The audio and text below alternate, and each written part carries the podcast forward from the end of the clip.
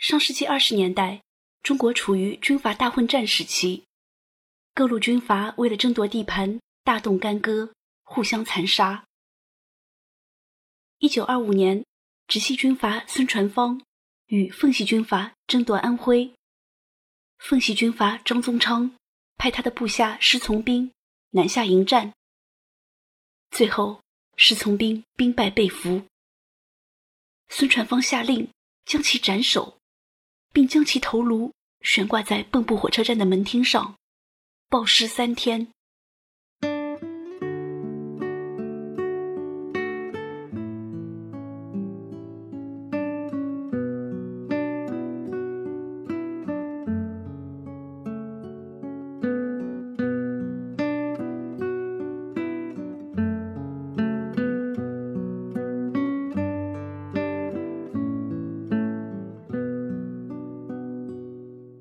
九二五年深秋的济南城，万木萧疏，一片冷落。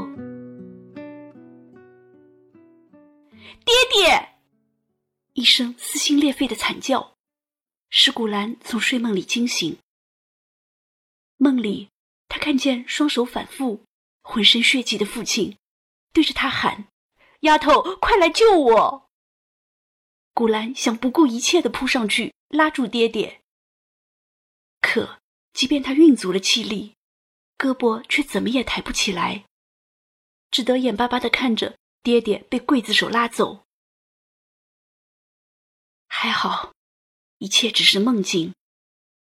醒来后，眼前依然是昏黄的灯光、雪白的墙壁，以及滴答滴答走着的挂钟。连日来，堂兄失忠成。四处奔走，打探消息。可父亲的近况却石沉大海。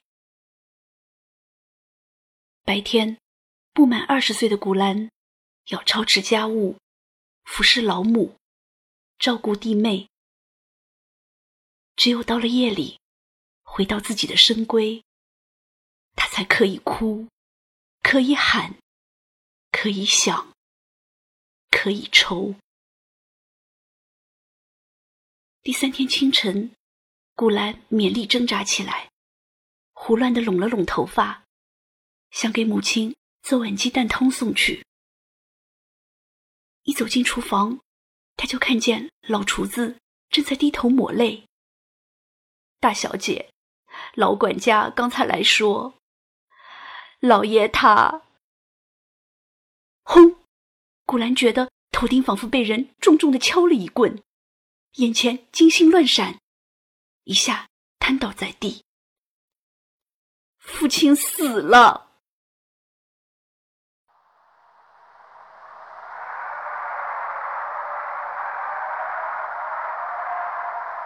寒冷的冬季已经降临，凛冽的西北风裹着片片白雪，把济南城。搅得冷冷清清。东关外的一间教会的房子里，古兰挨着母亲坐着。古兰的面容消瘦了很多，本来圆圆的下巴颏儿显出了棱角，眼皮底下黑了一圈儿。父亲死后不久。他和母亲就搬到了这个僻静之处。弟弟妹妹被送去天津的亲戚家寄养，老管家和失意们则各奔东西。济南城里只剩下他们母女二人。作为将门后裔，古兰自然懂得，双方开战，免不了流血捐躯。但令他无法容忍的是。父亲被俘后，竟遭如此残忍的虐杀。古兰越想越气，胸中激腾起复仇的洪流。是的，他要为父报仇，他要用仇人孙传芳的血来祭奠父亲的亡灵。然而，古兰毕竟是个弱女子，想要报仇，谈何容易？这时，古兰想起了堂兄施忠诚，记得在父亲的灵堂上，忠诚曾跪地许下誓言，有朝一日要提着仇人的头颅来见。但是，忠诚眼下只是个见习排长，手下只有几十个兵，哪有什么力量杀掉气焰日盛的大军阀孙传芳？思忖片刻后，古兰转头对母亲说：“娘，咱们不能让人随便欺负。走，我和您一块儿找张宗昌说理去。”接着，古兰带上母亲，径直去了父亲的上司张宗昌的家里。面对张宗昌，古兰直接甩出三个要求：第一，抚恤金一次发清。我们全家就此迁居天津。第二，破格提拔我堂兄施忠诚为团长，继承先父事业。第三，公费送我弟弟施忠杰和堂弟施忠全去日本士官学校读书，造就人才，效忠国家。对于古兰提出的这三件事，张宗昌都一一答应了下来。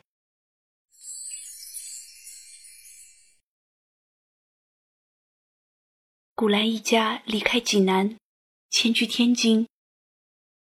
和古城济南相比，天津这座城市要年轻许多。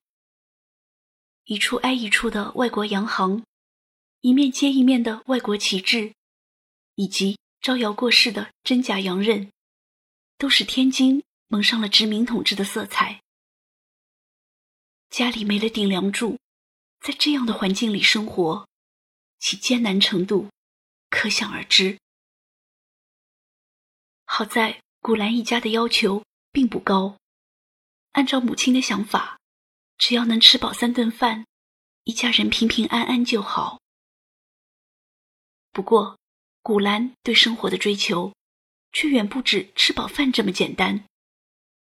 平日里，除了操持家务，他把全部精力都用于筹划为父报仇。在他的闺房里，高悬着他亲笔卷抄的两首诗：李白的《东海游泳赋》和曹植的《精微篇》。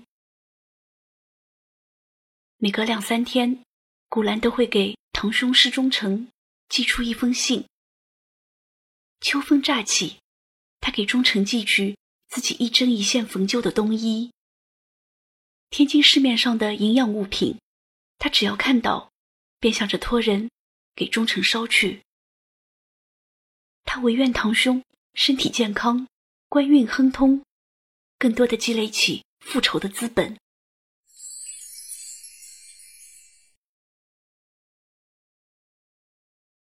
时间过得很快，不知不觉的，古兰一家在天津住满了三个年头。最近一两年，孙传芳在北伐战争中节节败退。终于走上了穷途末路，成了秋后的蚂蚱，再也蹦不起来了。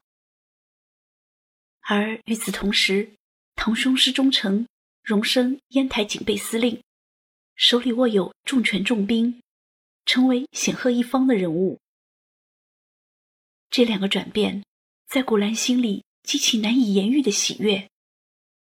这位二十三岁的师门长女，急不可耐的奋笔疾书。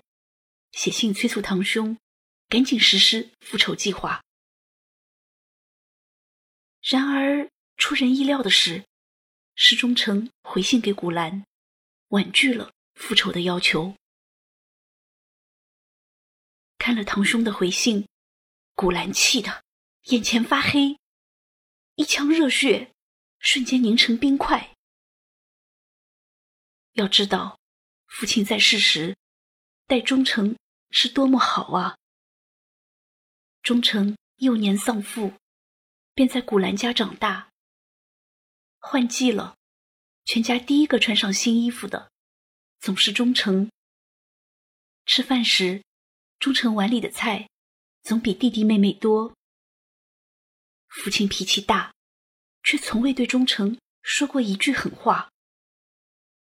父亲的恩情，难道忠诚哥哥都忘记了吗？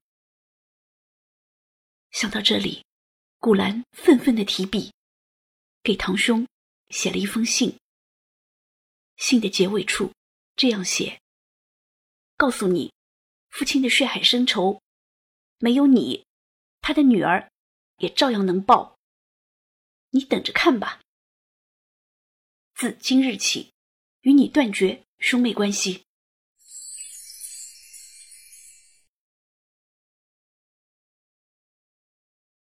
旧历九月十七日是父亲的忌日。古兰坐在后花园的石凳上，独自啜泣。自从收到忠诚的回信，失望和悲伤一直压迫着他。他觉得自己仿佛孤零零的站在悬崖边上，眼前再没有一条生路了。大小姐，这时有个男人在他耳边轻声呼唤。古兰抬起头，站在他身旁的是一位身着戎装的青年军官。咦，这不是前几天住进家里的客人吗？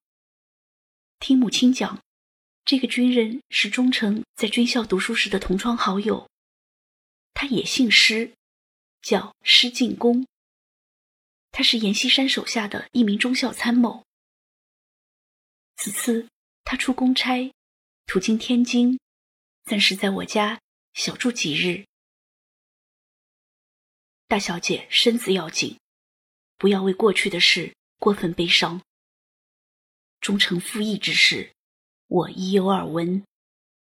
他从小受恩于师伯父，得到了高官厚禄，便忘了老人家的恩义，实在不应该。作为他的同窗好友。我都为他感到脸红，大小姐，我是个军人，也读过圣贤诗书，所以对大小姐的为人和抱负万分钦佩。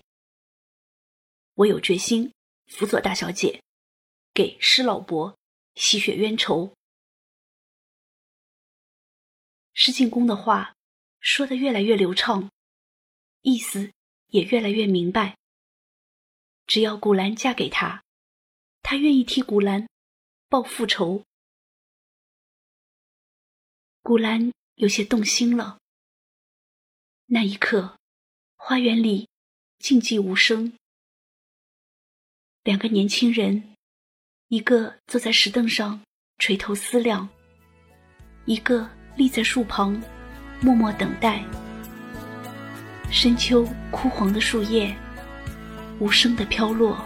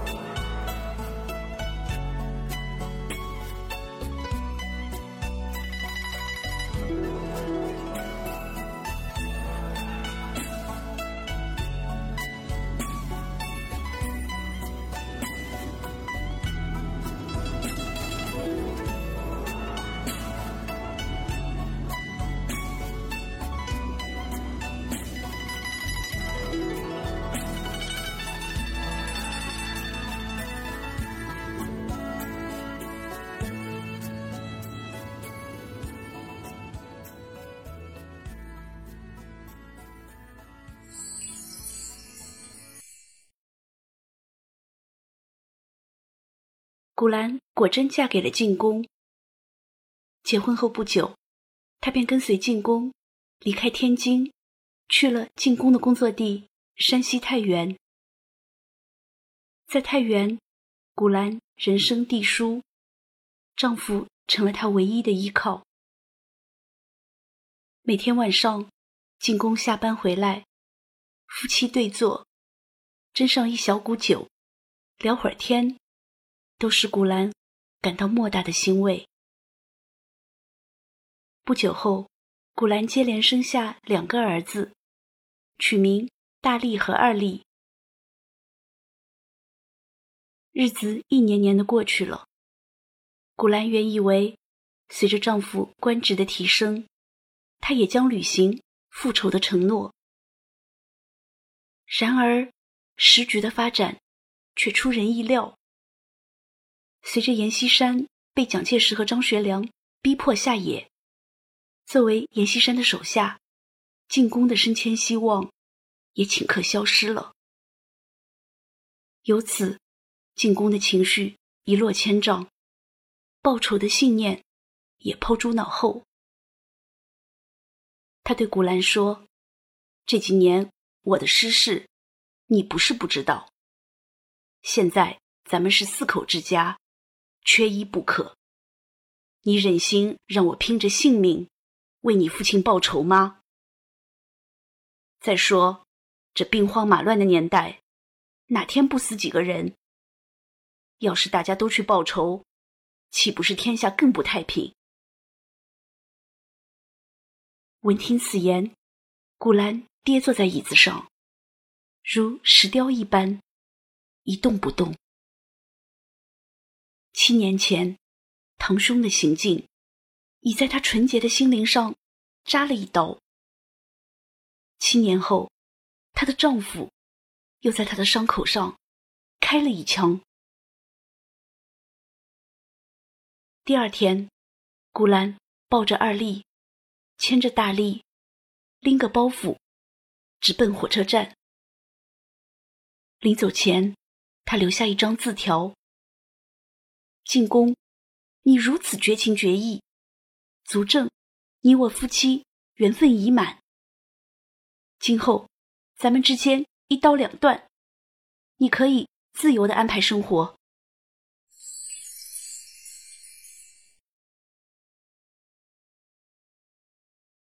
回到天津娘家后，古兰告诉母亲，自己已与进宫恩断义绝，绝不会再回去了。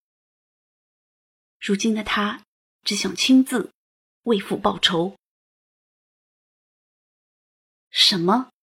你还想着报仇？母亲的声音高了起来。十年前的事，你还替他做什么？丢了一条命，就够可以了，难道还要再丢两条人命？只要你们姐弟几个好好的，你爹在地下也安心。听了母亲的话，古兰低头不语。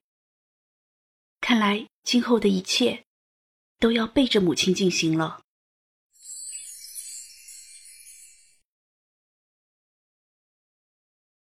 在太原的时候，古兰就已打听到孙传芳下野之后隐居在天津。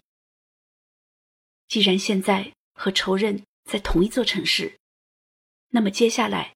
就是按部就班的实施复仇计划了。古兰复仇计划的第一步是矫正小脚。毕竟长着一双三寸金莲，在大街上走几步都受不了，还谈什么报仇啊？于是回天津后不久，古兰就直奔一家整形医院，要求放足，最好今天就做。他的语气坚定的不容反驳。事实上，放足的过程并不简单，需要接连开刀多次，脚上的刀口一道连一道。很多人一听手术过程就吓跑了。但是，古兰与众不同。每隔五天，他必定乘着黄包车来复诊。拆线、换药、开刀，疼得他面色焦黄，汗流不止。但是，他紧咬嘴唇，不吭一声。每次一瘸一拐的进来，再一瘸一拐的出去，连医生都被他的毅力折服。一个月后，原来像三角包子似的小脚，逐渐伸展开了。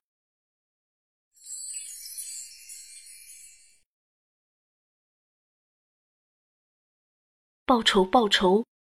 可是，如果不知道仇人长什么样，还怎么报仇呢？于是，脚上的刀口刚刚拆线，古兰就忍着疼痛，实施起了复仇计划的第二步。到书店寻购孙传芳的照片，他不敢指名道姓的打听，于是常常买回一大包根本用不着的照片。然而，尽管他跑遍了天津市内的各家书店，却始终没有找到孙传芳的任何照片。后来，大概是他的执着感动了上苍，终于在一个烈日炎炎的下午。他在街边一个算卦的小摊上，意外的发现了仇人的照片。当时，古兰兴奋极了，他赶紧花高价买下了这张照片。回到家里，古兰细细的端详起了这张发黄的旧照片。照片里的人三十来岁，瘦长脸，高颧骨，细长眼，大嘴。一脸凶相。古兰转念一想，现在的孙传芳已经有五十来岁了，相貌应该有了改变。仅凭这张旧照片，怎么能从茫茫众生里辨认出他来呢？想到这里，古兰提起的心又沉了下去。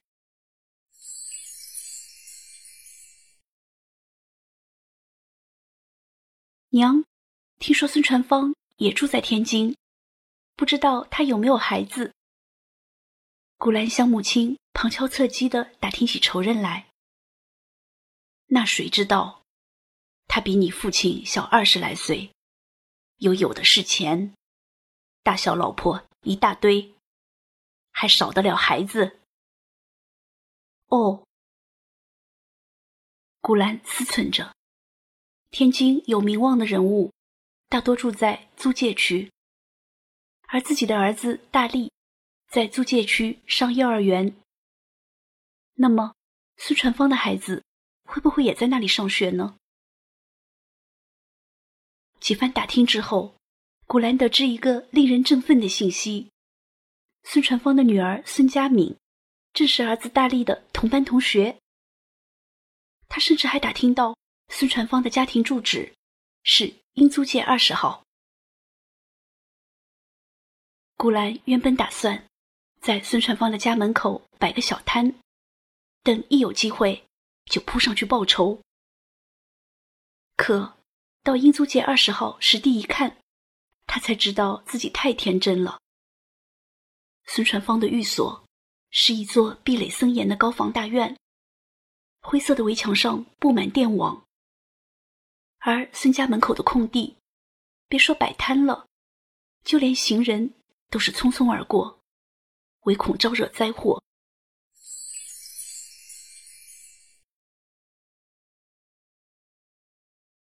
有一天，在陪儿子上学的途中，古兰发现了孙家的汽车。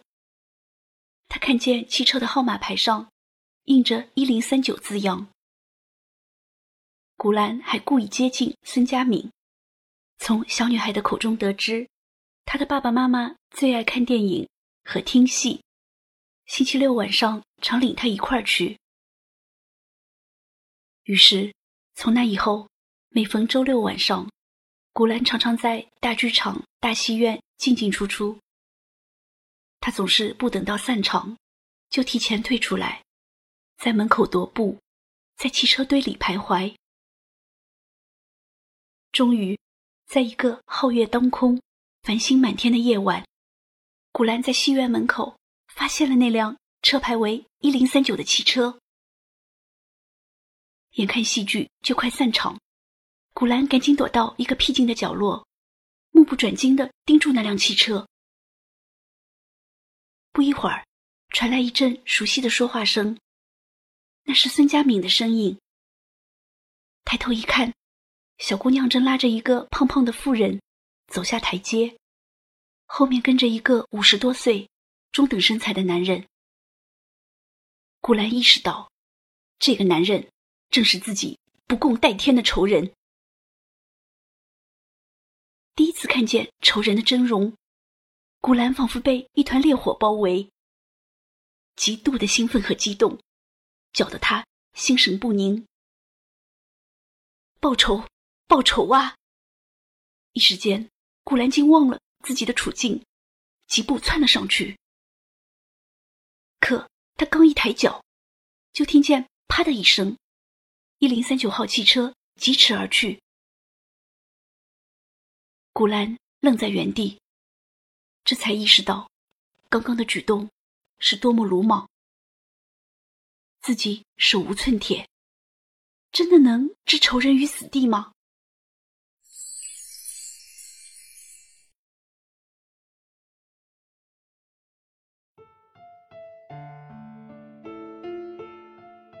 又是一个失眠的夜。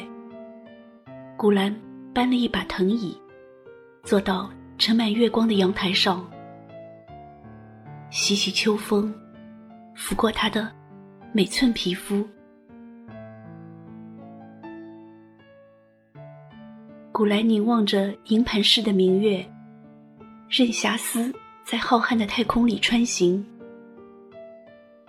翘首望明月。拔剑向青天，他喃喃自语：“我手中的利剑，何时才能斩下仇人的头颅？”想到这里，古兰激动的站起身，回到房间，取出纸笔，写下两个字：“剑鞘。”从今以后，剑鞘就是我的名字了。让他伴随我，杀向仇人吧。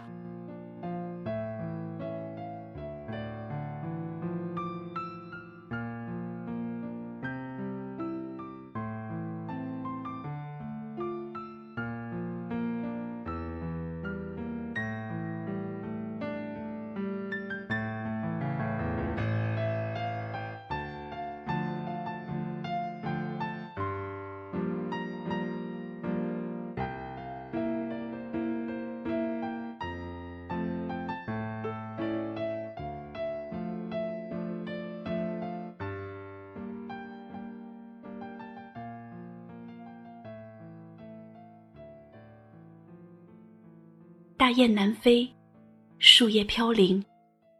斜寒果冻的西北风，在华北平原恣意横行开了。一九三五年农历九月十七，是施从兵去世十周年的忌日。这天，心情苦闷的施古兰，不，施剑鞘，去观音寺祭祀父亲。怎料。竟在观音寺的一个和尚那里，获知了一条重要信息：孙传芳自下野后，与曾经的内阁总理靳云鹏合力出资，办了一座居士林。每逢星期三和星期六，他们都请和尚到居士林讲经。这是多么难得的机遇啊！剑鞘在心里兴奋地喊。从那以后，每逢居士林讲经之日，施剑翘都化名董慧前去听经。讲经的大殿很深，大殿的佛龛前摆着一个大供桌，讲经的和尚就坐在供桌后，面朝听经的人们。在听经者座位的第一排西侧，摆着一把太师椅。那是孙传芳的专座。剑桥每次来都要换个位置坐，反复观察从哪个角度开枪最好。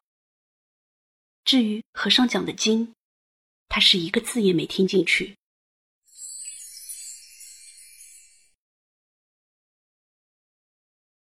在和弟弟们商量之后，剑鞘把动手之日定在了十一月十三日。行刺前，他做了周密的准备。他找裁缝做了一件大衣，在大衣靠近腹部的地方缝了一个放置枪的暗兜。他还准备了几十张传单，以便在打死孙传芳后，在现场散发。这样，即使自己当场遇难，师门儿女为父报仇的事实也不会被掩盖。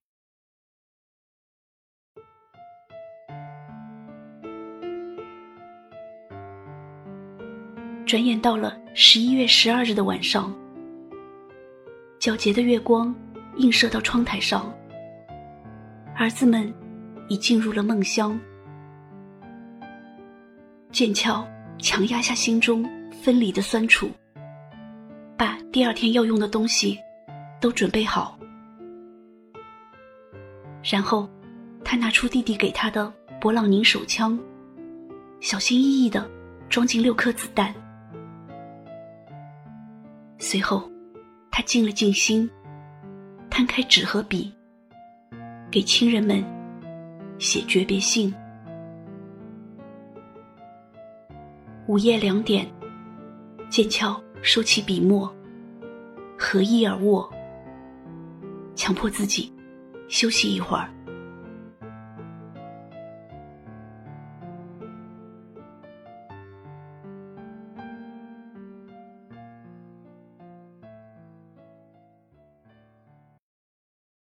清晨，剑鞘醒来，他推开窗户，一股湿气。扑面而来，细雨飘飘洒洒的落着，打湿了地面。才几个小时功夫，天气竟然变了。糟了，这样的天气，孙传芳还会去听经吗？剑鞘的心里一阵烦乱。午饭过后。眼看听经的时间就快到了，剑鞘叹息着，把手枪从大衣暗兜里掏了出来，放回了抽屉，然后胡乱的披了一件外衣。他打算先去居士林探探情况。到了居士林，孙传芳的座位果然空着。下雨天。来听经的人很少，讲经的和尚正襟危坐，侃侃而谈，一如往常。剑鞘愤愤地跺了下脚，随便找了个位置坐下。过了一会儿，大殿的门轻轻开了，孙传芳披着黑色居士服走了进来。哎呀！剑鞘差点喊出声来。他居然来了！仇人就在眼前，枪却还在家里，怎么办呢？回家取枪，这进进出出的，会不会引起周围人的怀疑？等几天再干，不好不好，已经和两个弟弟约好了今天。他们若得不到消息，肯定会特别着急。再说，今天下雨，来听经的人少，动手方便。这么好的机会，怎么能错过呢？想到这里，剑鞘决定不再拖延。他轻轻起身，溜出大殿。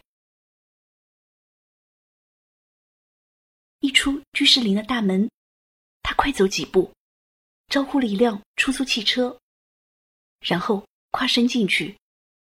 没等司机听明白要去的地点，就着急的喊：“开车，快开车！”在剑鞘的催促下，出租车一阵风似的停在了家门口。剑桥几步冲进屋里，披上定制的大衣，把手枪藏进暗兜，再藏好传单，反身就往门外跑。娘，娘！儿子大力在后面喊。此刻，剑桥顾不上儿子了，他一溜烟的钻进出租车，开车，快开车！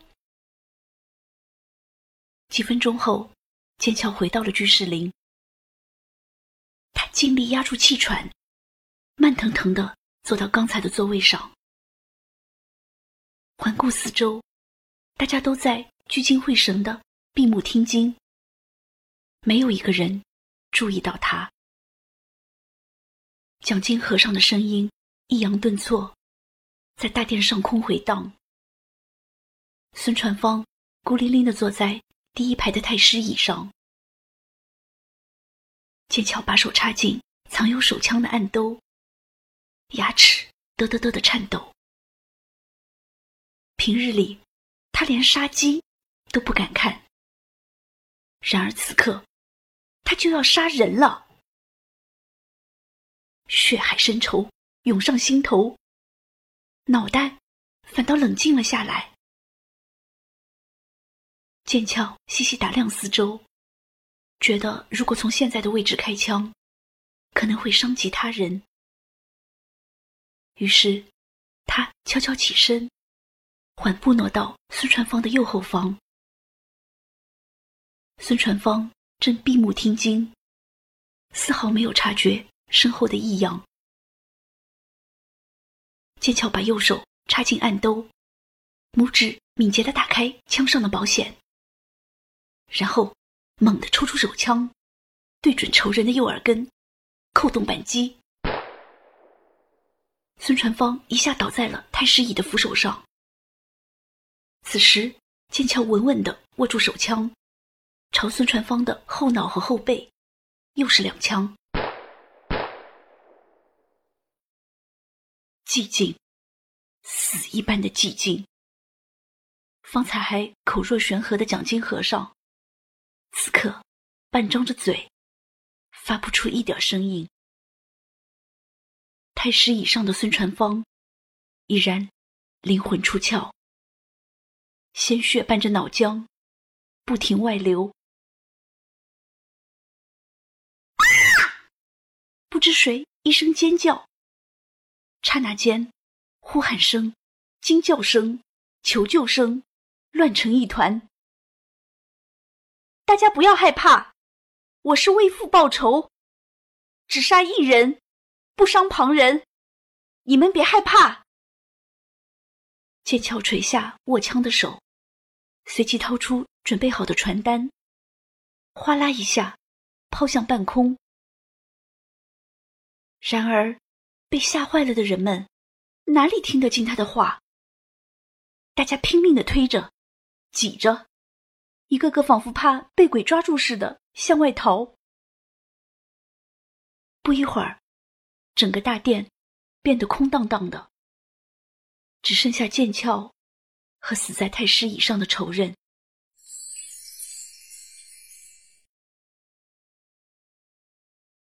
大仇已报。见没有人来抓他，剑鞘便不慌不忙地走出大殿，来到居士林的电话间，准备往警察局打电话自首。是的，自首，以求从轻处理。这也是事先和弟弟们商量好的。结果，电话还没接通，外面跑进来一个气喘吁吁。满头是汗的警察，人是我打死的，枪在这里，里面还有三颗子弹。你带我去警察局自首吧。剑桥说着，走出电话间，掏出手枪，双手递了上去。